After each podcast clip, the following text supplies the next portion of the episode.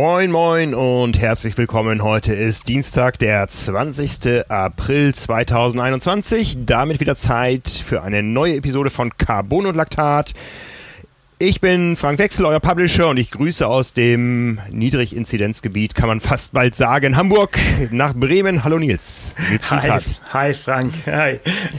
Ja, das hast du schön umschrieben, ja. Kann ich nicht mit ja. dienen mit Niedriginzidenz, aber da wollen wir gar nicht uns so lange mit aufhalten jetzt. Nein, nein, nein, nein, nein. Also Hamburg macht sich, ähm, wir tun alle unseren Beitrag oder leisten alle unseren Beitrag, dass es auch weiter so bleibt. Ähm, aber wir starten gleich mit der Breaking News, ähm, was auch in diesem Zusammenhang zu sehen ist. Ironman verschiebt in diesen Minuten, wo wir aufnehmen, drei Rennen und das hat ordentlich Impact. Ja, in ja. der Tat. Du hast die Details?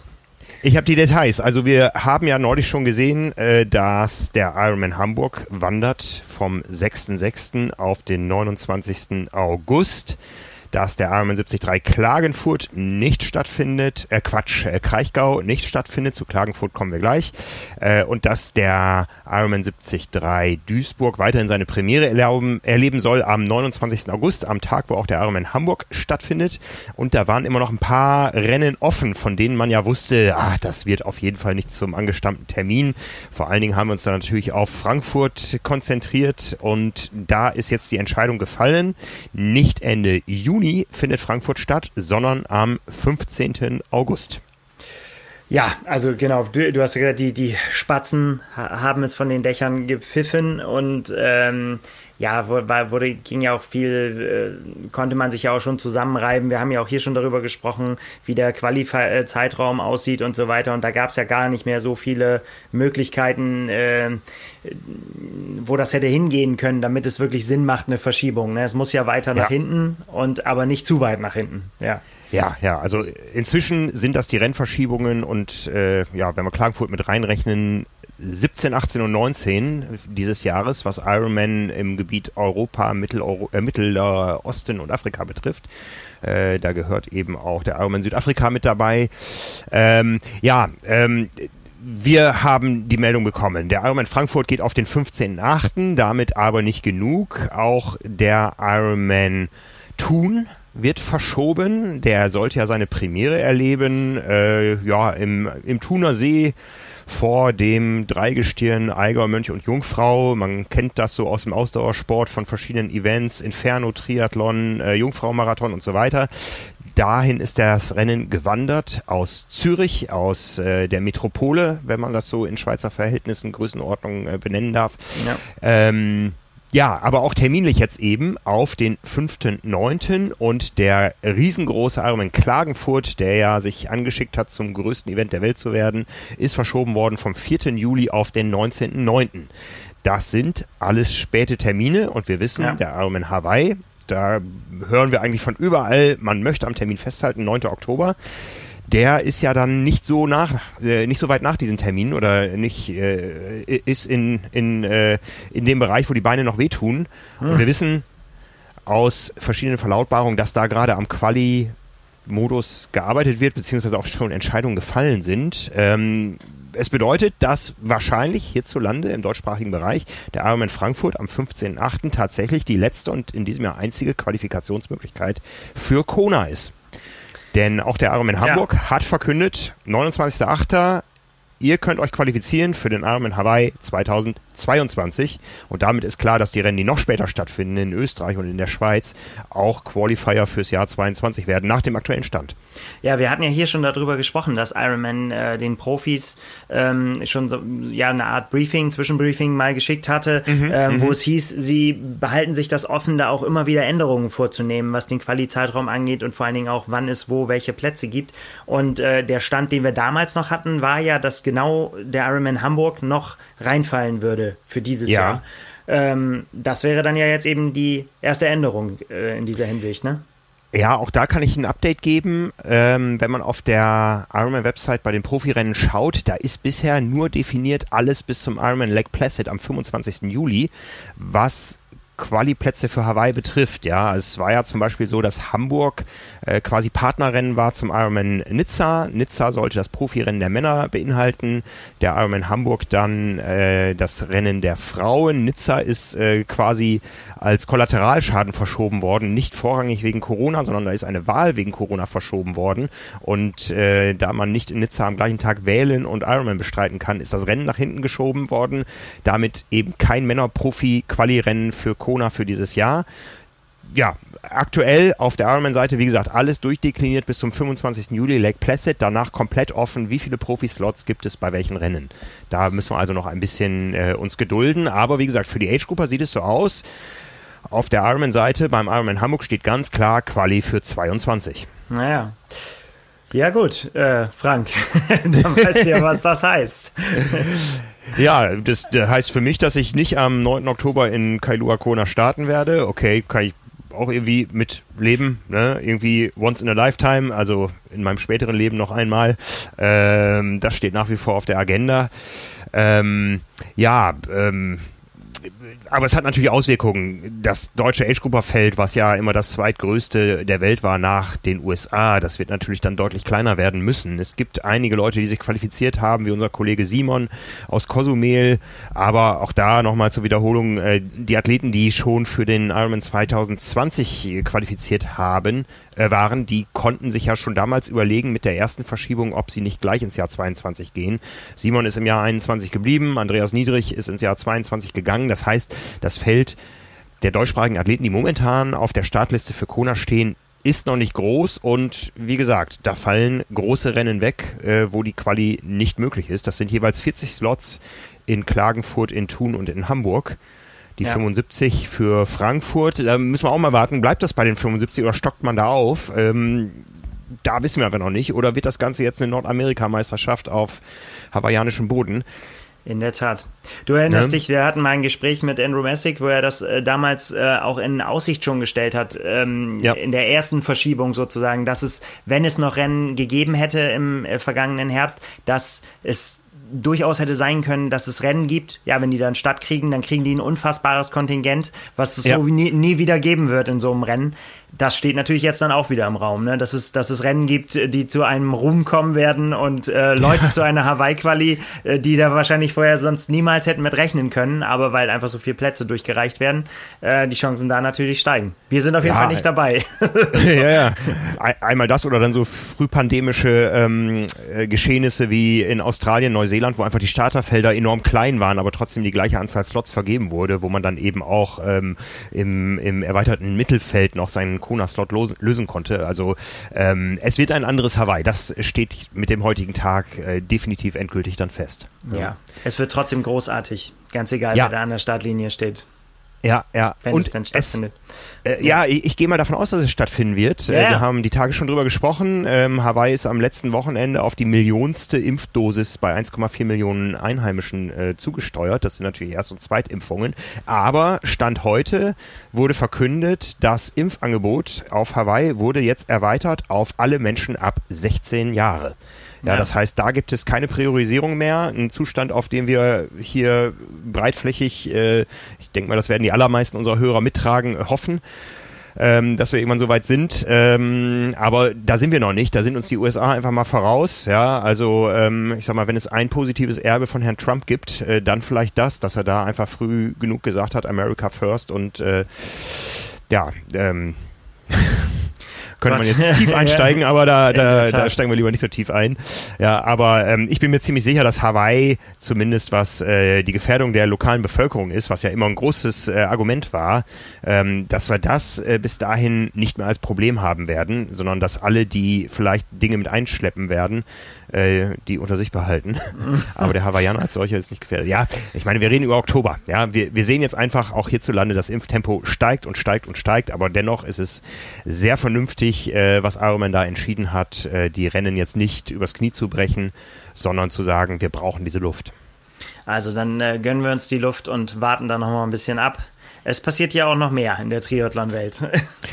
Es passiert auch noch mehr und darüber sprechen wir gleich. Zuvor haben wir aber auch für diese Episode einen Präsenter für euch.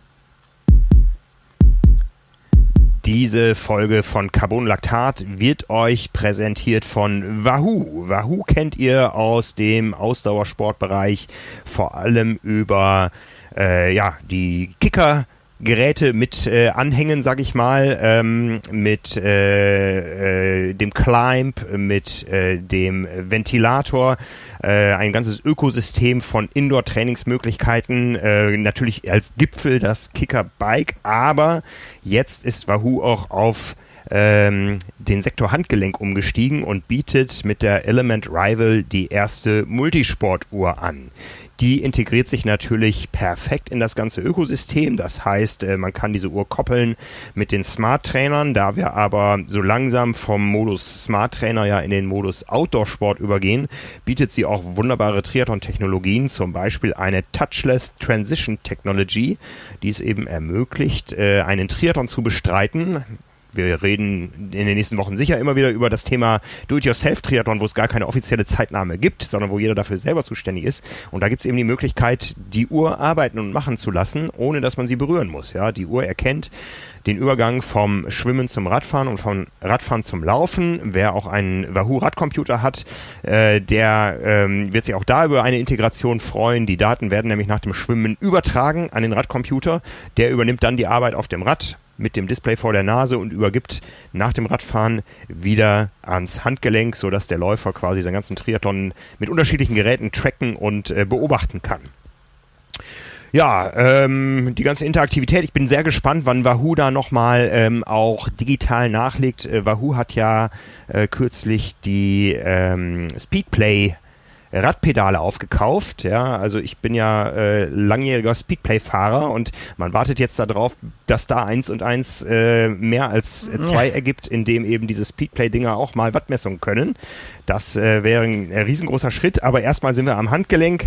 Ja, äh, über die Integration in die Triathlon-Umgebung haben wir gesprochen. Äh, andere technische Highlights äh, sind die Keramiklünette und das Ambient Light Sensor System, das eben erkennen kann, wie hell es draußen ist und die Uhr immer entsprechend abschattiert oder beleuchtet darstellt.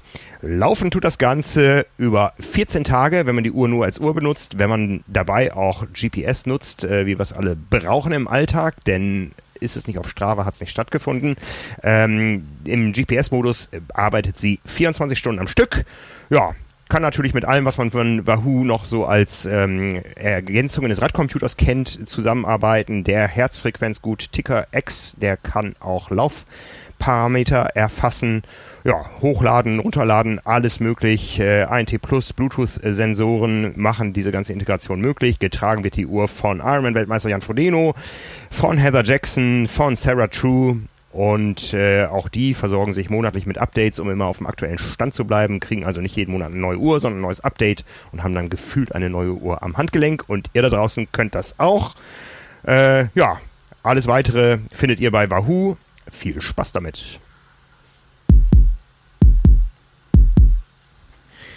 Ja, Nils, du hast es gesagt. Es äh, sind nicht nur Rennen verschoben worden, sondern es haben auch welche stattgefunden. Und wir haben in den vergangenen Tagen äh, ins Ausland geschaut. Es haben Rennen stattgefunden in den Niederlanden ohne Radfahren und Laufen in London und äh, ja, als komplettes Rennen mit allem drum und dran, außer Zuschauern in Florida. Ja, ja, da waren einiges dabei, unterschiedlichste Formate, wie du es gerade angedeutet hast. Und äh, ja, und großer Sport auf jeden Fall. Ja. Da war einiges los. Mit was fangen wir an? Mit was fangen wir an? Gehen wir nach der Chronologie. Äh, jetzt müssen wir orten. Es hat ja alles am, am Sonntag stattgefunden. Für mich hat das ganze Spektakel begonnen am Samstagabend. Da waren wir nämlich live in Rotterdam, haben in das Swam-Stadion geschaltet. Wir haben ja mit äh, Power and Pace die äh, Team Championship der Arena Games gewonnen und unser, unser Siegpreis, unsere Prämie war ein Live-Chat mit äh, den Stars von Rotterdam. Zwei Deutsche waren am Start. Wir haben mit beiden gesprochen, mit Lisa Tertsch und mit Jonas Schomburg. Beide sind Vierte geworden, um das vorwegzunehmen. Ja. Ähm, ja, da hatten wir dann so gut 50 Power und Pacer am Start, die da mitgeschattet haben in einem Zoom-Call. Das war ähm, ja ein schönes Klassentreffen. Die meisten von uns haben sich noch nie in echt gesehen, aber so oft irgendwo in irgendwelchen Discord-Channels oder so beim gegenseitigen Anfeuern bei irgendwelchen harten Radeinheiten oder so, dass da ganz viele vertraute Gesichter dabei waren. Äh, das hat Spaß gemacht. Ja, ist doch cool. Schöner, schöner Zwischenschritt, oder? Und der Lohn äh, für die Mühen. Auch herzlichen Glückwunsch allen, die da äh, mitgemacht haben, die es geschafft haben, dass das zustande kommt. Ja, ja. eine coole Sache, finde ich auf jeden Fall. Ja, ja. Aber wie gesagt, wir hatten dann die Chance, mit äh, Jonas Schomburg und äh, Lisa Tersch zu sprechen beide mit unterschiedlichen Ausgangslagen vor diesen Arena Games. Äh, Jonas Schomburg ähm, konnte da ein bisschen spielen, testen und so weiter. Der ist ja qualifiziert für die Olympischen Spiele und für Lisa Tertsch ging es ganz klar um einen Formtest auf extrem kurzen Distanzen denn am 26. Mai muss sie sich ja noch qualifizieren oder möchte sie sich qualifizieren für die Spiele in Tokio und zwar in Kienbaum beim nationalen Ausscheidungsrennen für die jeweils ähm, noch offenstehenden Plätze bei den Männern und Frauen für Tokio, sowohl für die Einzelrennen als auch für die erstmals äh, stattfindende Mixed Team Relay Olympiaentscheidung. Ja, ja, und ich meine, äh, dafür ist natürlich so ein Format ähm, ist, ist natürlich gut, einfach äh, aufgrund der kurzen Distanzen und einfach mhm. auch, glaube ich, aufgrund der Intensität. Denn egal, bei wem man reingeguckt hat in die äh, in die Social Media Kanäle, alle wie sie sich geäußert haben danach, die sind sich dann alle immer ziemlich einig und man sieht es ja natürlich auch in den Bildern, dass das einmal richtig wehtut. Also ja. und äh, so einmal alle, alles raus tun, was man hat, ist da schon angesagt, wenn man da vorne, weil, weil sonst wirst du so ja so schnell abgehängt, dass du dann noch keine Rolle mehr spielst. Äh, genau das hat Lisa Tertsch auch gesagt. Sie, sie, hat gesagt, das war schmerzhaft, aber es war die gute Art von Schmerz. Also ja. ja, das ja, die äh, gut. Die Super League hat noch ein bisschen zur Schmerzintensivierung beigetragen. Äh, die haben noch äh, ein bisschen geschraubt an einzelnen äh, Konstellationen. Äh, zum Beispiel war es ja bisher so, ähm, jeder kennt das, der schon mal Swift-Rennen gefahren ist. Man muss eigentlich ähm, zehn Sekunden vorm Start schon bei voller Power sein, sonst verliert man den Anschluss. Da war es jetzt so, äh, beim Start des Radfahrens musste man quasi aus dem Stand antreten, äh, was, wie wir alle wissen, deutlich anspruchsvoller ist, um da ähm, schnell auf Touren zu kommen. Äh, außerdem wurde die Radstrecke gekürzt von vier auf drei Kilometer, also mehr Schmerz auf weniger Zeit. Ähm, bei der Leistungsmessung ist es ja so, Leistung äh, ist ja ist ja ein Resultat aus ähm, aus äh, Kraft und äh, Trittfrequenz. Jetzt muss man mal überlegen, wie wie wie dann so die die Schmerzintensität quantifiziert werden kann, wenn man nur drei Kilometer noch härter fährt als vier Kilometer richtig hart. Ja, das ist, äh, das ist dann die Wahl zwischen Pest und Cholera, glaube ich. Also ja. klar ist, dass es wehtut. Und äh, ja, ich glaube, das hört auch da nicht auf. Also das ist ja die, das berühmte, es ist eigentlich dann auch egal, äh, wie gut du bist.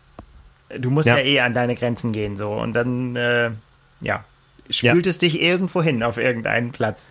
Ja, Ne, jetzt kann man sagen, bei so kurzen Formaten, da ist dann doch der Zufall im Spiel, da äh, kommt es auf äh, ja, digitale Konstellation an, wer hat am Ende die Nase vorn? Und äh, bei einer so hohen Leistungsdichte ist das alles irgendwo, außer vielleicht beim Schwimmen, wo ja echt, echt geschwommen wird, gar nicht nachvollziehbar. Ähm, dem widerspricht das Ergebnis, denn Martin van Riel, der schon die Arena Games in London gewonnen hat, der hat das Ganze nochmal perfektioniert. Und zwar hat er alle drei Rennen innerhalb einer Stunde, die in Rotterdam ausgetragen wurden, äh, für sich entschieden. Ein klares Statement, ne? Er ja. hat auch, äh, äh er, er hat es auch so ausgedrückt, er hat gesagt, er hat sich, er hat sich wirklich stark gefühlt und äh, es hätte für ihn keinen besseren äh, Start geben können im Prinzip in die Saison. Also er, er, er hat, konnte das umsetzen, was er sich vorgenommen hat. Und wenn du das so sagen kannst, dann muss schon ziemlich viel zusammengelaufen sein, weil wir wissen das immer alle. Es gibt normalerweise immer irgendwelche Stolpersteine und irgendwelche Hürden, wo man sagt, so, ah, da hätte ich noch was besser machen können und das war nicht perfekt. Und ähm, wenn man sagen kann, ja, ich wusste es vorher, dass ich gut bin und dann hat sich's auch gezeigt, dann ja, ja. Dann ist man es wohl auch. ja, also in allen drei Konstellationen. Nummer eins war Schwimmen, Laufen, Radfahren. Nummer zwei Laufen, Rad, Schwimmen. Und Nummer drei Rad, Schwimmen, Laufen. Hat äh, Van Riel gewonnen, jeweils die zehn Punkte abgeräumt und die Idealpunktzahl von 30 erreicht. Danach gab es dann ein bisschen Abstand. Äh, Alex Yee Zweiter geworden. Der Brite mit 23 Punkten hat sich knapp vor Aurelien Raphael durchgesetzt mit 22 Punkten und dahinter Jonas Schomburg, ja, drei Einzelrennen, Plätze 5, 3 und 4 sind 21 Punkte, reichte für Platz 4. Er musste taktisch ein bisschen umdisponieren gegenüber dem Vorjahr. Da hat er nämlich äh, die taktische Variante gezogen, für diesen einen Kilometer auf dem Curve-Laufband gar keine Laufschuhe anzuziehen. Also er hat vorher Schuhwechsel ja. äh, geübt, wie er uns am Samstagabend noch erzählt hat. Ja, ja wichtiger, wichtiger Punkt. Das haben wir ja auch schon so oft gesehen, ne? dass bei so kurzen Formaten äh, der, der, der Schuhwechsel, du kommst einmal kurz nicht rein, so, ne? Und zack, sind die Leute weg, die, die du eigentlich, an deren Hacken du kleben wolltest. Und das, das ja. kann so schnell gehen. Also nicht zu unterschätzen, ne? Das ist, ja, ja. ist tatsächlich was, ja. Ja.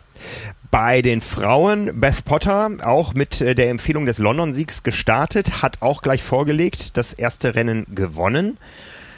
Aber dabei blieb es nicht. Ähm, sie hatte nämlich noch äh, eine harte Herausforderin aus eigenen Landen, äh, Sophie Coldwell. Die hat nämlich die Rennen 2 und 3 gewonnen. Also da gab es drei britische Siege. Einmal durch Beth Potter, einmal durch Sophie Coldwell. Und die hat am Ende dann mit 29 Punkten äh, 10 plus 10 plus 9 äh, das Ganze für sich entschieden. Knapp vor Potter, die eben mit einem Sieg und zwei zweiten Plätzen dann auf 28 Punkte kam. Ja, dritte wurde die Spanierin Ana Godoy Contreras und vierte Lisa Tertsch. Ähnlich wie Schomburg gelegen Plätze 4, 5 und 5 bei ihrer Super League Premiere.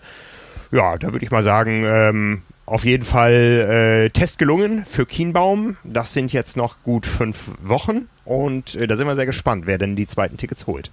Ja, total. Also wir haben das ja schon oft angesprochen, dass das Format mörderisch wird, psychisch, körperlich, weil es natürlich um so viel geht und es innerhalb und das weiß man ja eigentlich jetzt schon innerhalb so einem kleinen Zeitraum liegen wird, weil wenn die da alle topfit anreisen, dann, dann äh, äh, kann, können sich auf so großen, äh, kurzen Strecken keine riesengroßen Unterschiede ergeben. Ne? Mhm, und da mhm. muss das, was ich, was ich vorhin auch gesagt habe, da muss einfach wirklich alles stimmen. Ne? Das ist. Ja. Ja, ich freue mich da sehr drauf, weil das, äh, ja, ich habe das auch hier schon ganz oft gesagt, äh, dass ich mich dann gar nicht so richtig reinversetzen kann, wie das für die Sportler sein muss, das alles irgendwie an, in so einem ja, gesonderten Format auszutragen. Die sind ja alle sehr cool, egal wenn du die dazu befragst und sagst irgendwie, ja, wie ist das? Ist das besondere psychische Anspannung oder so? Sagen die alle so, na, ich, ich bereite mich vor, ich hau alles raus, was ich hab und dann äh, müssen wir gucken, für was es reicht. So, ne? Aber ja. da steht ja so viel auf dem Spiel. Ähm, ja, äh, ja. Ich finde das, find das sehr beeindruckend. Wenn die das tatsächlich so ausblenden können, dann spricht das sehr für mentale Stärke auf jeden Fall. Ja, ja. Ein Test für die Olympia-Qualifikation war es nicht nur für Lisa Tertsch, sondern auch für die Paratriathleten. Martin Schulz, unser Paratriathlon, unser Paralympics-Sieger im Triathlon, ähm, war am Start, hat auch in seiner Klassifikation, die da heißt PTS 5, die Klassifikationen sind ja neu gefasst worden, ein bisschen weg von, ähm, von äh, den Ursachen her hin zu den Beeinträchtigungen, die die Menschen dadurch haben. Äh, und da hat er in seiner Klasse gewonnen vor dem Spanier Jairo Ruiz Lopez Perez und dem Franzosen Antoni, äh, Antion Bess. Und äh, Tom Meixelsberger, der zweite Deutsche in dem Feld, ist Vierter geworden und Elke van Engelen hat in der Klasse PTS 4 den Sieg errungen. Und äh, ja, die schauen natürlich auch alle nach Tokio, genauso wie viele von denen, die äh, ein bisschen später dann auf die Triple Triathlon-Geschichten gegangen sind. Die Paratriathleten haben das ein bisschen anders gemacht. Da ging es tatsächlich um einen Zeitwettkampf und nicht um äh, mehrere Rennen und Punkte, die zu eng waren.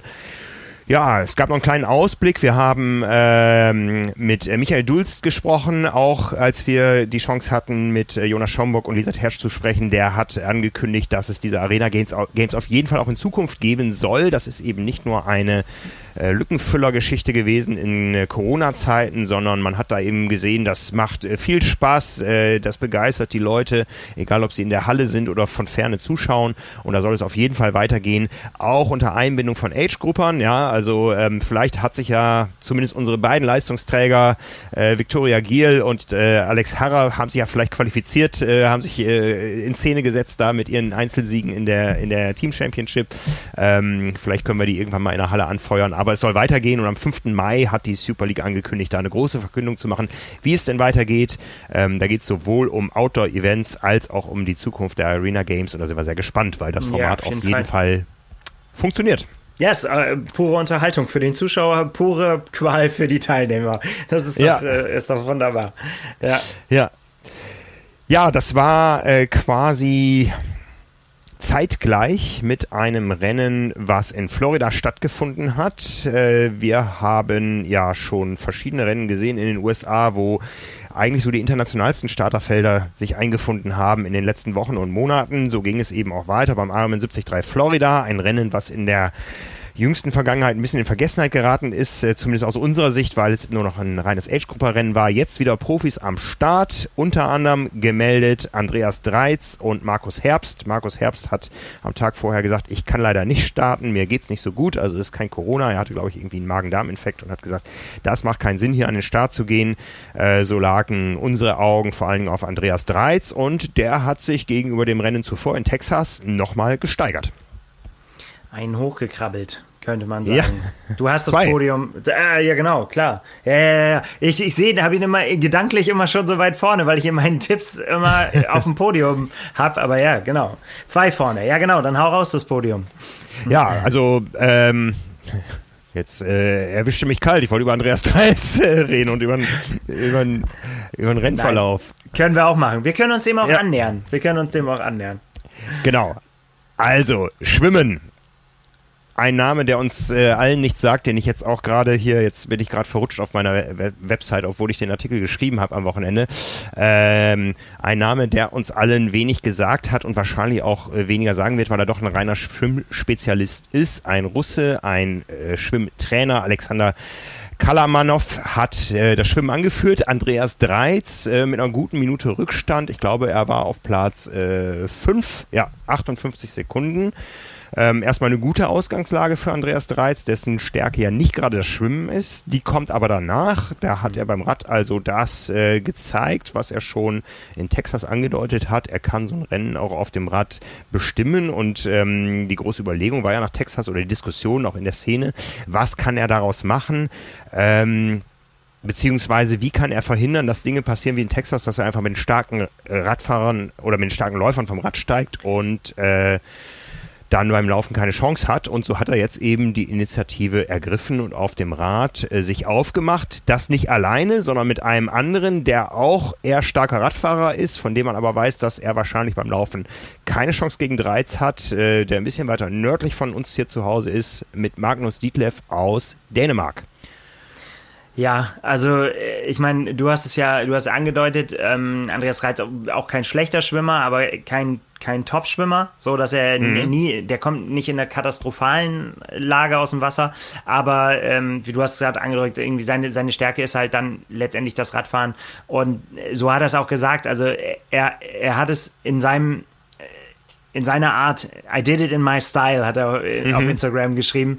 Also er hat es auf seine Art gestaltet und das heißt einfach Beine in die Hand nehmen und nach, äh, nach vorne äh, und dann einfach gucken, für was es reicht, so schnell wie es geht. Ich meine, wir haben über diese äh, Abstandsproblematik und so auch des Öfteren schon gesprochen. Das kann äh, der Todesstoß sein, wenn du es nicht schaffst, irgendwie wegzukommen. Dann kannst du auch so ein Rennen so verlieren, wenn du alle an dir dran hast äh, die, die, die mitfahren in dem Fall, so wie wir das ja in Texas gesehen haben, ne, dann kannst du da vorne nicht wegfahren. Da kannst du nicht so viel schneller sein, dass du sagst, ähm, ja, den, ich trete jetzt einfach mal an und fahre den allen weg dahinter. Das wird nicht funktionieren. Du musst halt dann in der Situation das schaffen, wirklich nach vorne zu kommen. Und was hinter dir dann passiert, das kannst du auch nicht so richtig beeinflussen. Ne?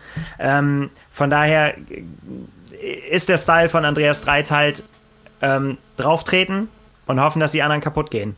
So. Ja.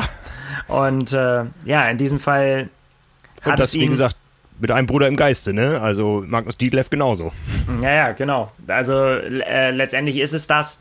Ähm, ja, und was dann äh, diskutiert worden äh, äh, wurde, ja, warum er das nicht schafft, vorne dann so ein Rennen ins Ziel zu bringen, äh, auf Platz 1, das, pff, das hört sich ja so an, als wenn Andreas Dreiz noch nie ein Rennen gewonnen hätte, ne? Das ist, äh, ja. ist, ja, ist ja Quatsch. Also ähm, äh, auch da ja beeindruckende Siege gegen richtig, richtig schwere Gegner dabei gewesen. Und jetzt in dem Fall hat's halt nicht ganz bis vorne gereicht. Bis zum ja. Ende nicht gereicht, ja bis zum Ende nicht gereicht. Also beim Laufen hat äh, relativ schnell Bart Nutz gezeigt, dass der Sieg wohl nur über ihn gehen wird. Ja, also der war auf dem Rad ähm, zusammen mit äh, Joe Skipper drei Minuten zurück Und das ist ja durchaus äh, Schlagdistanz, wenn man, wenn man äh, so die letzten Rennen verfolgt. Ja. Äh, Matt Hansen war noch ein bisschen weiter hinten. Ja, also wenn der in einer besseren Ausgangslage gewesen wäre, dann äh, hätte der noch weiter vorne mit eingreifen können. Hat er auch, nicht mehr ganz bis nach vorne. Auf dem letzten Kilometer hat auch der noch Andreas Dreiz überholt. Also das Ergebnis, Bart Anutz aus Belgien siegt vor Matt Hansen, dem schnellsten Läufer, Stunde 10, glaube ich, gerannt, äh, den Halbmarathon und Andreas Dreiz. Ja, und ähm, genau das ist nämlich auch der Punkt, weil die beiden, äh, die dann eben noch vorbeigezogen sind, ähm, sowohl Bad Arnutz als auch ähm, Matt Hansen, überragende Läufer, ähm, die du dann auch, die das auch schon ganz, ganz häufig gezeigt haben. Bei Bad Arnutz ist es tatsächlich ja so, äh, ja, das wäre gar nicht auszudenken, wie stark der wäre, wenn er gut schwimmen würde da müssten sich wirklich, also ich meine, der hat ja so schon phänomenale Siege äh, davon getragen, war auf äh, Hawaii schon auf, auf Platz zwei äh, Rot gewonnen, Hamburg gewonnen, ähm, jetzt auf den auf den Langdistanzen, weil da kommt es natürlich noch mehr zum Tragen, ne? weil da das Schwimmen, sage ich jetzt mal, noch unwichtiger wird. Er noch mehr Zeit, ähm, das aufzuholen. Ähm, deswegen ist er da noch viel stärker. Aber ja, auch ein unfassbarer Athlet und sehr, sehr, sehr, sehr, sehr nett, sehr zurückhaltend. Immer, ich, ich finde es so, der ist tatsächlich auch so, der spricht gut Deutsch. Er hat sich auch mit, äh, mit Andy Dreizer vorher zusammengetan. Die haben auch zusammen Streckencheck gemacht, waren zusammen beim Schwimmen und so weiter, haben quasi mhm. ähm, das Florida-Unternehmen da zusammengestaltet vorher. Die verstehen sich offensichtlich gut. Ähm, und der spricht ja auch Deutsch, Bart Arnutz. Er, er sagt zwar immer, er, er, möchte nicht so gerne, ne? also, aber äh, verstehen tut er auf jeden Fall alles und er spricht auch gut Deutsch. Ja, ähm, ja. Äh, und das finde ich halt äh, immer bei dem auch so sympathisch. Ich meine, die haben den damals, ich erinnere mich an, an, an seinen Sieg in Hamburg, ähm, auf der Pressekonferenz mit Lob überschüttet, was er für ein, äh, für ein netter Typ ist und was er für ein unfassbarer Sportler ist und so weiter. Und er hat immer abgewiegelt und hat immer gesagt so, ja, ja, ähm, ne, und äh, Schwimmen und so ist, wenn, wenn geschwommen wird, werden muss, dann habe ich keine Chance und so. Mhm. Aber total zurückhaltend. Und äh, so war es auch das Einzige, was er auf Instagram zu seinem Sieg zu sagen hat, war, it feels so good. es fühlt mhm. sich so gut an. Mhm. Ja, also es, so geht es einfach, glaube ich, allen jetzt, die langsam, die, die einfach mal Siege wieder einfahren können. Rennaction wieder für sich entscheiden. Das hat Andy Dreiz auch gesagt. Er, er, er hat gesagt, äh, dass das, die, die Rennen einfach so knapp sind in, äh, in diesen Tagen, ne, weil einfach die Felder so stark sind ähm, und auch die, die Gestaltung. Aber so mag er das. Ne? Also er findet es gut. Also er, ja. er dann keine Probleme mit und letztendlich war es ja auch knapp. Es war ja einfach er hat auch gedacht, äh, er war, hatte eigentlich das Selbstbewusstsein, dass es vielleicht bis zum Ende reichen könnte, aber so ja. ist es halt. Ja. That's also, racing. Man kann quasi sagen, äh, man lernt dazu, auch als erfahrener Athlet wie Andreas Dreiz und äh, die nächste Chance kommt ja schon bald, da sprechen wir gleich noch drüber, aber vorher gehen wir noch mal ein bisschen ein auf das Ergebnis der Frauen, das können wir relativ kurz halten, ähm, weil das Starterfeld doch überschaubar war, es waren, glaube ich, zehn Athletinnen am Start, davon eine Nicht-Amerikanerin und die hat das Ganze auch gewonnen, Emma Pellant, ähm, ja, mit einer, mit einer fast äh, One-Woman-Show. Äh, die hat sich nämlich ähm, beim Schwimmen schon an der Spitze mitgezeigt, das zweite aus dem Wasser raus, als zweite aus dem Wasser raus und ab dann war sie nicht mehr gesehen und hat am Ende nach vier Stunden 18 vier Minuten Vorsprung gehabt vor den Amerikanerinnen Leslie Smith und Heather Jackson. Mhm. Was da ich ist dabei, wieder der Name. ja, ja, wieder ein, ein Platz hochgearbeitet, äh, ja. wenn auch äh, hart gestorben irgendwie unterwegs, aber ähm, die Einschläge kommen näher. Denkt an meine Worte. Es, ja, die ja, Arbeit ja. sich nach oben.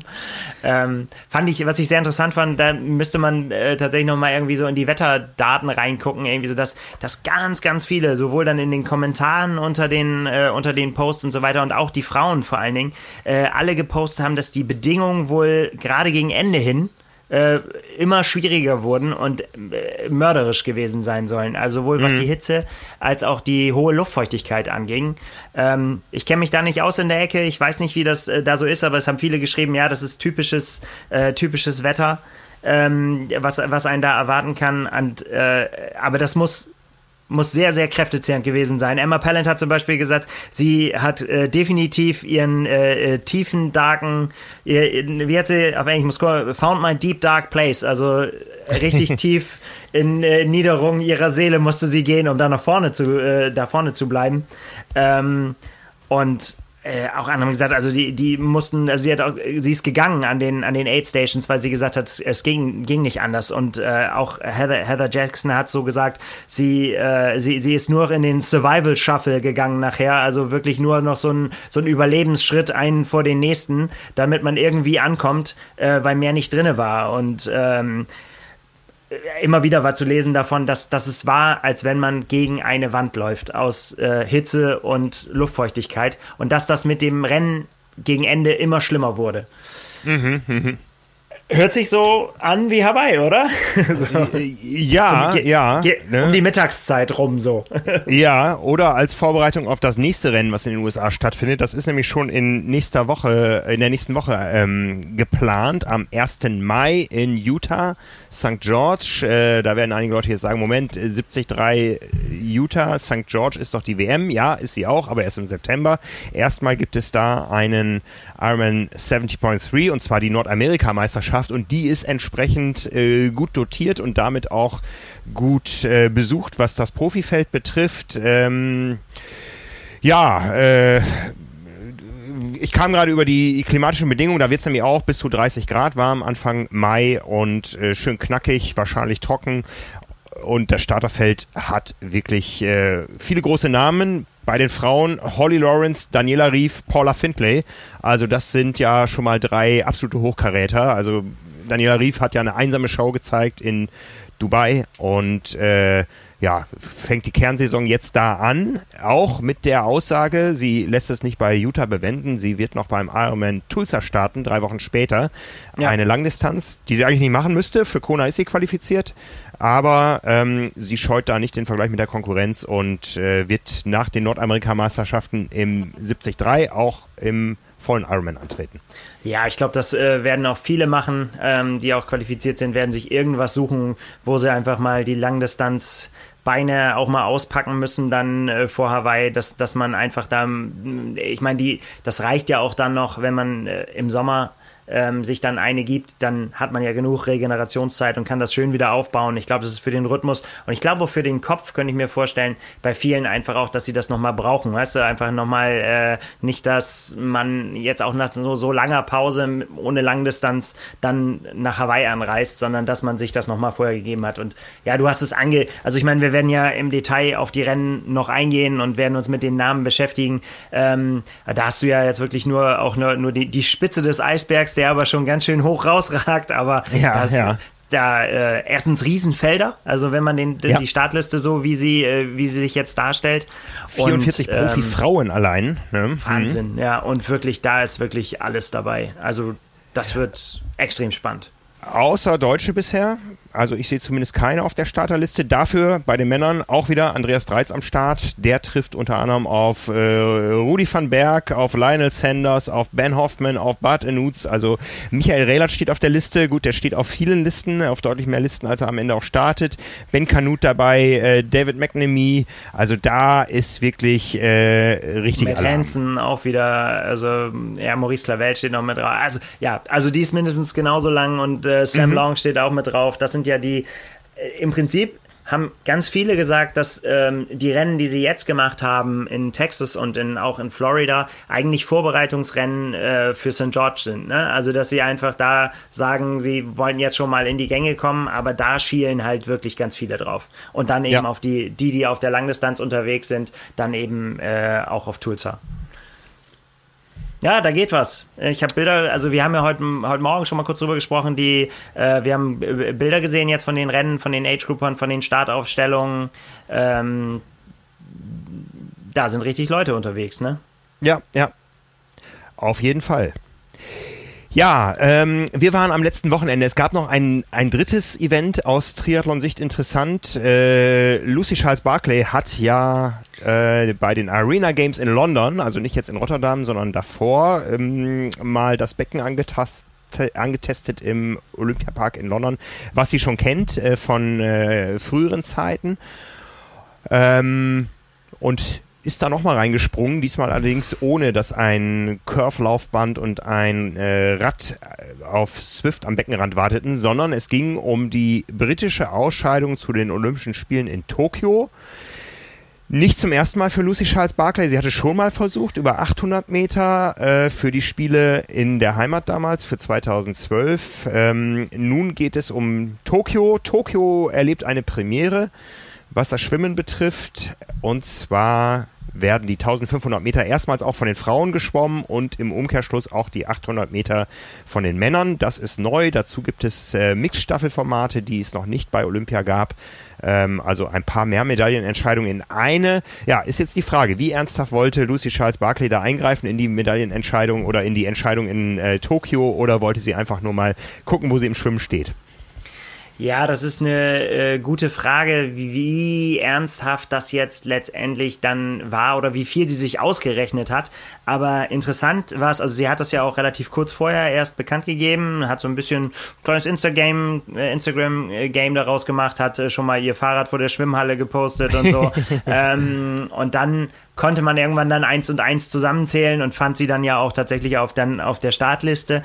Ja, und wenn, ich meine, rückblickend, ähm, hat sie gesagt, ja, äh, wie, wie, wie ernst äh, war ihr das? Also äh, rückblickend hat sie gesagt, wie sie an die Sache überhaupt rangegangen ist. Und, und da, da hat sie halt gesagt, sie war ähm, nach, nach einem Jahr 2020, wo auch sie extrem wenig Zugang zum Wasser hatte, ähm, dass sie in der schlechtesten Schwimmform ihres Lebens war. Und äh, ich meine, gut, schlechteste Schwimmform ihres Lebens bei Lucy Charles Barclay heißt immer noch Traumform für viele andere, aber das ist ja schon mal eine Aussage. Und ähm, sie, sie hat quasi das als Herausforderung gesehen, als sich die Möglichkeit aufgetan hat, äh, da teilnehmen zu können. Ähm, hat sie das als Ziel gesehen, als, als äh, Motivation? Ja, sie hat so gesagt, sich den Arsch abzuarbeiten dafür, um wieder dahin zu kommen, wo sie war und vielleicht sogar auch besser zu werden. Ähm, ja, und sie hat gesagt, äh, äh, Zitat, It's amazing what's possible when you have a goal that scares you enough. Also äh, ist total, es ist wirklich beeindruckend zu sehen, ähm, was möglich ist, wenn du ein Ziel hast, was dir genug Angst macht. Und ja, ich meine, das kennt, kennt man, ne? Man, man, äh, äh dann, nur dann ist es ja wirklich ein Ziel, ne? Wenn du, wenn du es, wenn, wenn du es easy erreichen könntest, wäre es kein Ziel. Und wenn es völlig illusorisch wäre, ist es auch Quatsch. Aber wenn es so ist, dass du weißt, ah, wenn ich alles aus mir raushol, dann kann ich das vielleicht schaffen. So, dann, dann kann ich in diese, in diese Regionen kommen. Dann ist ein gutes Ziel. Und von daher wird sie das schon ernst genommen haben. Ja, Andererseits muss man sagen, äh, Schwimmer können eigentlich in der Regel ihre Leistungsfähigkeit richtig gut einschätzen. Also ähm, ich glaube, das ist ähnlich wie bei, bei Bahnläufern oder so, wobei bei Bahnläufen noch mehr die Taktik eine Rolle spielt. Erreichen musste Lucy Charles für die Olympia-Quali Platz 1 oder 2 in einer Zeit von 16.04. Ja, das ist äh, ähnlich wie bei den, bei den deutschen Trials, die wir ja so ähnlich gehabt haben jetzt in Berlin. Ähm, die Engländer haben es so gemacht wie die Briten, dass es da eben nur dieses eine Quali-Event gibt. Äh, Quatsch, die Engländer wie die Briten. Meine Güte, ich habe zu wenig geschlafen. die Engländer wie die Amerikaner, da gibt's immer die großen Trials. Das ist in den USA traditionell eine riesen äh, Party. Ja, da ist richtig Alarm. Äh, wer vertritt unser Land bei den Spielen? Ähm, bei den Briten sah es jetzt ein bisschen ruhiger aus. Also Zuschauer natürlich nicht zugelassen. Ähm, es gab Finalabschnitte, Vorläufe, Finalabschnitte. Bei den Langstrecken ist es ja oft so, dass dann der schnellste gemeldete Vorlauf im Finale schwimmt. Äh, wenn im Vor äh, am Vormittag schon jemand schneller war, ist er natürlich dann entsprechend äh, vorrangig. Also gibt's äh, gibt's auf den langen Distanzen keine Unterscheidung zwischen Vorlauf, äh, Halbfinale und Finale. Da wird das in einem Rutsch durchgeschwommen. Natürlich nicht bei Olympia, wobei es da eben auch nur die Vorläufe und das Finale gibt, keine Halbfinals. Ähm, da brauchen wir jetzt nicht so tief einsteigen, aber sie musste eben eine Zeit von 16.04 schwimmen hat aus ihrer eigenen Schwimmkarriere eine Bestzeit mitgebracht von 16,35, also das ist immerhin eine halbe Minute.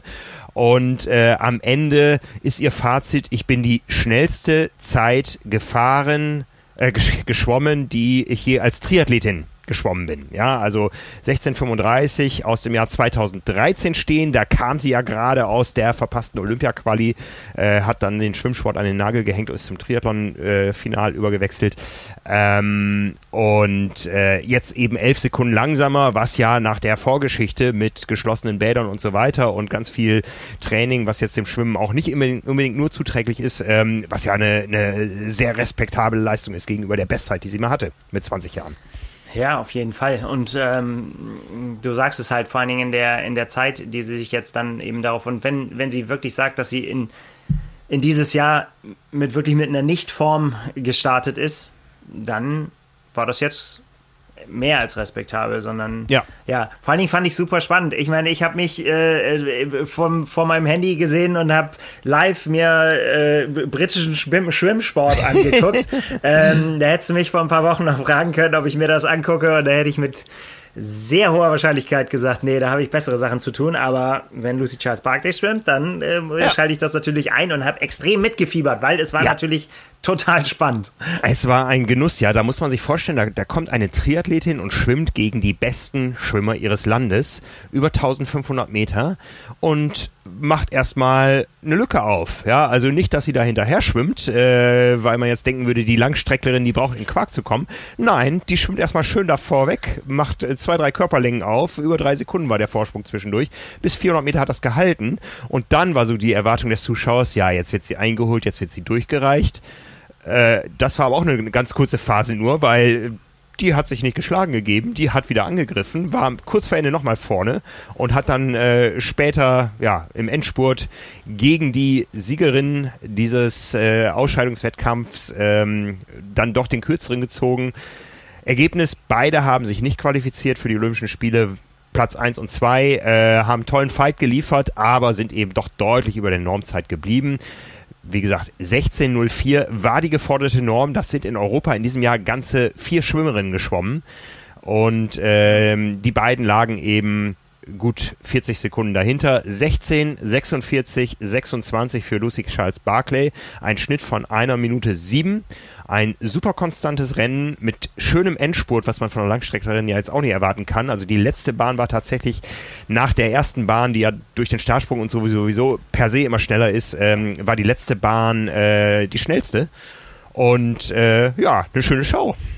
Fand's auch cool, ja. die Kommentatoren haben sie sehr für ihre Wenden gelobt. Also da bin ich ja, ja. eh raus. ähm, aber ähm, äh, das muss wohl ziemlich, also weil das natürlich auch ein Faktor ist, ne? Dann haben sie gesagt, mhm. ja, das, das wäre einfach richtig gut anzugucken. Kann ich nur so hinnehmen, kann, äh, bin da kein Fachmann. Ja, also die letzte Bahn 31, 45 das möge mal jeder, wenn es denn wieder möglich ist, demnächst probieren, auf einer 50-Meter-Bahn einfach abstoßen und 50 Meter All-Out gehen und dann mal gucken, ob man an die Zeit irgendwie rankommt. Ne? Ja, ist schon wahr. Also ich finde vor allen Dingen, was ich an, äh, an, an Lucy Charles Barclay äh, bewundere, ist einfach ihr Kämpferherz. Also dass ja. er einfach, wie du es gerade gesagt hast, dieses, da haben wir ja auch schon ein paar Mal das schon angesprochen, ne? dieses, ich werde überholt und dann aber nicht aufgeben, sondern einfach sagen so, ja, dann ist es halt jetzt die neue Situation, mit der muss ich umgehen, weiter geht's, so, ne? Ja. Und immer trotzdem dranbleiben und niemals aufstecken. Und äh, manchmal schafft sie es ja auch dann, sich wieder zurückzukämpfen. Ich finde das großartig. Das ist einfach, das ist Sportsgeist. Ja, sehr, sehr. Es ja. gefällt mir sehr. Parole ja. niemals aufgeben. genau. Um die Zeit noch mal ein bisschen einzuordnen, 1646 äh, hat eben nicht gereicht, aber es waren immerhin 15 Sekunden Vorsprung vor Platz 3. Wie gesagt, die besten britischen Spezialistinnen am Start. Ja, äh, also was Beth Potter äh, kurz vorher beim Laufen gezeigt hat, das hat Lucy Charles Buckley jetzt beim Schwimmen gezeigt. Was 16, ist da los 16, im Triathlon? Die, ja. die, das ist Wahnsinn. Das, äh, das ja, ist einfach, äh, zeigt sich einfach. Ja. Ähm, erinnert mich so ein bisschen an äh, Sheila Taormina, die viermal bei Olympischen Spielen war und zwar in drei verschiedenen Sportarten. Die war einmal als Schwimmerin am Start, war sogar Olympiasiegerin mit der 4x200 Meter Kraulstaffel, der Amerikaner in Atlanta. Dann hat sie zweimal im Triathlon mitgemacht und dann final noch einmal im modernen Fünfkampf. Ja, ja. Cameron Worth, ne? Wir kennen ihn ja. alle, auch auf äh, vielen Hochzeiten zu Hause. Ja, ja. ja, ja. ja vielleicht hat Commander Collins, vielleicht war das auf Hawaii damals die falsche Frage. Wer ist der beste Sportler? Die, die Schwimmer, die Radfahrer oder die Läufer? die, die, die hätten, wenn sie es vorher gewusst hätten, wäre der, wär der Triathlet wäre der Beste gewesen. Ja, so. ja. Ja. ja. Ja, zumal man ja sagen muss, äh, ähm, bis Corona hat ja jeder Schwimmer von sich behauptet, er kann nicht laufen. Ja, das haben jetzt einige doch gelernt. Also ich bin gespannt, was sich da noch tut. Ja, ähm, nur um das Ganze nochmal kurz abzurunden, äh, 1646 in Deutschland wurde auch geschwommen, quasi zeitgleich äh, fanden die deutschen Olympia-Ausscheidungen statt. Eine von mehreren, ja, das war jetzt quasi das Finale in Berlin, ähm, wo demnächst auch noch deutsche Meisterschaften stattfinden sollen, die aber mit Olympia nichts mehr zu tun haben. Aber da ist äh, Sarah Köhler fast eine Minute, eine Minute Minute schneller geschwommen, ja, also auf, auf 30 Bahnen sind das Wahnsinn. zwei Sekunden pro Bahn, ja, äh, 15,52, das ist aber auch keine irgendeine Zeit, sondern die zweitschnellste überhaupt in diesem Jahr geschwommene Zeit. Schneller war nur die ganz große Olympia-Favoritin Katie Ledecky, die nochmal zwölf Sekunden schneller unterwegs war. Also 15,40, das ist dann schon über eine Minute schneller als die schnellsten Britinnen, die ja auch mal nicht so schlecht unterwegs waren auf diesen längeren Strecken. Aber auch in Deutschland äh, große Lücke, 15,52 von Sarah Köhler auf 16,26, Celine Rieder auf Platz 2. Ähm, die 16,26 sind dann doch näher dran an äh, Lucy Charles Barclay als an Sarah Köhler. Ja. Führt ja. das dann bei Olympia äh, dazu, dass es diese unangenehmen Momente gibt, wo dann die ersten zwei oder so anschlagen und wo es dann sehr lange die Kamera einfach so da bleibt und wartet, bis alle anderen auch da sind? Wenn äh, Katie Ledecky schwimmt, ja. Ja. ja, also das war ähm, in, in Rio schon der Fall. Also das ist dann doch äh, eine Überlegenheit. Aber wie gesagt, die Deutschen sind dabei. Äh, wir haben ja durchaus Tradition auf den äh, längeren Poolstrecken, äh, Hanna Stockbauer, ähm, Herr Hoffmann, äh, wen wir nicht alles hatten, ja, ähm, Florian Wellbrock, der Freund von Sarah Köhler, ist nämlich äh, Jahresweltbestzeit geschwommen in 1436. Er ist ja der Weltmeister aus dem äh, jetzt muss ich gerade die Jahre ordnen, aus dem vorletzten Jahr. Ähm, da ist er ja Weltmeister sowohl über 1500 Meter im Pool als auch über die 10 Kilometer im Freiwasser geworden. Und äh, ja, das wird auf jeden Fall spannend, wenn es dann Richtung Tokio geht. Ne, ist natürlich die Geschichte schlechthin. Ja, äh, ähnlich wie damals äh, Britta Steffen, Paul Biedermann, das Paar mit allen Dramen und so weiter. Jetzt haben wir Sarah Köhler und Florian Wellbrock und ähm, ja, wird nicht langweilig. Ihr beobachtet das für die Swim und für uns berichtet dann darüber, ja, dass wir ja. uns auch ein bisschen auskennen im Schwimmsport. Genau, viel mehr zu lesen über das, was in Deutschland sich äh, abgespielt hat, gibt es eben bei den Kollegen von swim.de bei uns im Haus. Äh, Jule und Peter haben da ganze Arbeit geleistet und aus der Ferne diese Wettkämpfe begleitet. Ja, äh, Lucy Charles Barclay hat sich verabschiedet aus London ins Trainingslager. Die ist nämlich am Tag danach auf die Kanaren geflogen. Da hat nämlich heute der Club La Santa neu eröffnet. Äh, also nicht nur wieder eröffnet nach Corona, sondern auch neu eröffnet nach äh, verschiedenen Renovierungsarbeiten, die die gemacht haben äh, wo sie einfach die Zeit genutzt haben, wo keine Touristen da waren. Und da trifft sie auf eine alte Bekannte, die sie zuletzt getroffen hat. Nee, sie haben sich sicher danach auch nochmal getroffen, aber wir erinnern uns an das Aufeinandertreffen auf dem Weg zum Energy Lab, ähm, als Anne Haug an ähm, Lucy Charles Barclay vorbeigelaufen ist beim Ironman Hawaii. Die beiden sind jetzt also im Club La Santa. Ich weiß nicht, äh, wie weit sie da zusammen trainieren. Der Club La Santa hat ja drei 50 Meter Pools mit jeweils acht Bahnen. Also man könnte da auch ähm, nicht nur ähm, aus pandemischer Sicht äh, distanziert, sondern auch, um der Konkurrenz keinen Einblick ins Training zu geben, ähm, in deutlicher Entfernung voneinander das gleiche trainieren. Das äh, weiß ich natürlich nicht, wie sie das handhaben, aber was ich äh, weiß aus der Vergangenheit mit Gesprächen auch mit Anne Haug ist, dass sie sich sehr schätzen. Also Anne Haug hat höchsten Respekt vor Lucy Charles Barclay und eben das, was ich vorhin auch gesagt habe, ähm, dass sie eben dieses Kämpferherz und ähm, ja ihre Art Rennen äh, mhm, zu gestalten, mhm. einfach zu sagen, so vorne weg und dann, äh, wenn ich gewinne, dann soll es so sein. Und ansonsten gebe ich alles dafür für eine gute Platzierung, dass das genau nach dem Geschmack von Anna Haug ist. Ja, hm. ja. Ah, so ist das mit den deutsch-britischen Freundschaften. Das ist bei den Männern äh, ein bisschen anders. ja, aber der Blick geht natürlich auf die Kanaren, nicht nur in den Club La Santa, sondern eine, zwei Inseln weiter ähm, nach Gran Canaria, wo tatsächlich Triathlon stattfinden soll am Wochenende. Ja, also die Kanaren liegen ja von äh, den Inzidenzen deutlich besser aktuell, als äh, wir hier unterwegs sind. Die Challenge Gran Canaria steht auf dem Programm und die hat ein illustres Starterfeld angesammelt. Das, das kann man so sagen, ja. Allen voran, wir haben darüber berichtet, das Duell.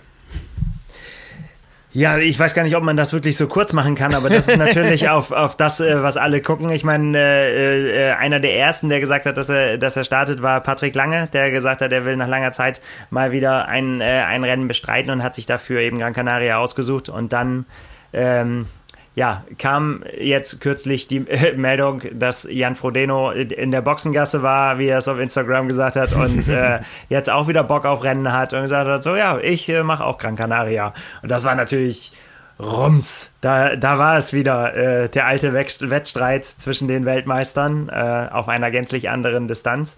Aber ja, das äh, hat uns natürlich ähm, sofort e-, elektrisiert, weil ähm, es diesen, dieses Aufeinandertreffen ähm, ja, wenn es es dann mal gab, immer unter sehr seltsamen Voraussetzungen. Also äh, es, es gibt, es, die beiden sind tatsächlich sehr selten gegeneinander angetreten, wo beide dann gesagt hätten am Ende so, ja, war heute richtig gut, haben alles rausgeholt. Entweder hat der eine oder der andere Sorgen gehabt. Ähm, na, wir erinnern uns an, also eigentlich 2016 auf Hawaii, da war es so, äh, als, als Patrick Lange Dritter geworden ist, da äh, äh lief es ja für beide gut dementsprechend und danach war immer irgendwas. Entweder haben, hatte einer von beiden Verletzungen vorher, also Patrick Lange ist in Frankfurt mal äh, aus, mit, mit sehr wenig Training angesprungen, dann erinnern wir uns alle an das äh, Drama da in Frankfurt, wo, wo er auch äh, mit den Platten zu kämpfen hatte und dann nicht mehr ins Rennen eingreifen konnte, aber auch vorher schon auf dem Rad sehr weit weg war.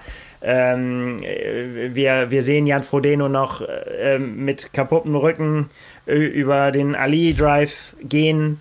Ähm, da war es dann eben die Zeit von Patrick Lange gekommen, äh, da durchzustarten. Dann äh, Hawaii 2019, Jan Frodeno ist wieder da und überragt alles. Patrick Lange muss aussteigen beim Radfahren. So war immer irgendwas. Im Kraichgau sind sie nochmal aufeinander getroffen. Da hat Jan Frodeno ziemlich deutlich gewonnen, wenn ich es richtig in Erinnerung habe. Ähm, ja, und jetzt halt zu Beginn der Saison beide fresh, Schauen wir mhm. mal, würde ich sagen. Beide sind ja hungrig, ja. Also. Ja. Das, äh, das äh, ist schon eine Konstellation, die. Ähm, ja, die ist spannend, ja. Man, man weiß ja so ein bisschen von Patrick äh, Lange, dass er die Konkurrenz ähm, eher selektiver aussucht als Jan Frodeno. Jan Frodeno tritt einfach an, da überall, wo sie alle sind. Patrick Lange ähm, ist ja auch manchmal bei Rennen gestartet, wo jetzt die anderen nicht am Start waren. Äh, nun hatte Patrick Lange sich eher zu Gran Canaria bekannt und dann kam Jan Frodeno dazu. Das war sicher nicht abgesprochen zwischen den beiden. Umso interessanter natürlich diese Konstellation. Aber wie gesagt, die sind nicht die einzigen am Start da. Die Nein. Starterliste ist ein bisschen abenteuerlich, weil man sich auf nichts verlassen kann. Da wurde also lange Sebastian Kienle zum Beispiel noch verkündet, ähm, der längst gesagt hatte, nö, ich bin da gar nicht dabei. Ja, Lucy Charles Barkley habe ich auch gefunden noch in der Pressemitteilung ja. neulich. Ähm, die wird da aber auch nicht an den Start gehen. Ja, ähm, genau, um, um das mal äh, von hinten aufzuräumen, wir haben ja gesagt, ähm, dass Patrick Lange einer der ersten war, aber vorher war auf jeden Fall noch äh, Andreas Böcherer, der auch da trainiert hat. Ähm, mhm. äh, sehr viel, was übrigens für ganz viele der Starter gilt. Ich habe mal so mal so durchgeguckt. Äh, Gran Canaria war dieses Jahr, ähm, ja, wahrscheinlich was auch eins, eins der Möglichkeiten war, die man hatte, auch für viele tatsächlich Ziel, was ja eher ungewöhnlich ist. Ne? Also die, die meisten machen sonst ja eher Lanzarote oder, oder Fuerteventura, äh, weil Gran Canaria natürlich auch ähm, die Besonderheit hat, dass man da nicht so richtig viel auch flach fahren kann. Ne? Also es ist halt, mhm. Gran Canaria bedeutet immer automatisch äh, Berge, eigentlich egal, wo man fährt. Und das wird auch hier im Rennen eine große Rolle spielen. Ähm, und das ist, muss man, das muss gezielt in den Trainingsplan passen, sage ich jetzt mal. Ne? Aber wie gesagt, ähm, äh, Andi Böcherer hatte sich da äh, früh schon zu bekannt. Ja, und jetzt äh, können wir ja die, die äh, Liste einfach mal durchgehen bei den äh, Männern. Allein wie viele Deutsche da starten, das ist unfassbar. Also das ist wirklich, wenn sie denn da tatsächlich wirklich alle auch sein werden, ähm, gehen wir sie einfach mal durch. Wir haben äh, schon gesagt, Jan Frodeno, Patrick Lange haben wir genannt, Andreas Böcherer haben wir genannt, äh, Fabian Rahn hat sich angekündigt, Frederik Funk ähm, ist dabei. Ähm, spannend können wir gleich auch noch mal vielleicht was zu sagen. Nils Frommholt hat in den letzten Tagen kam noch dazu.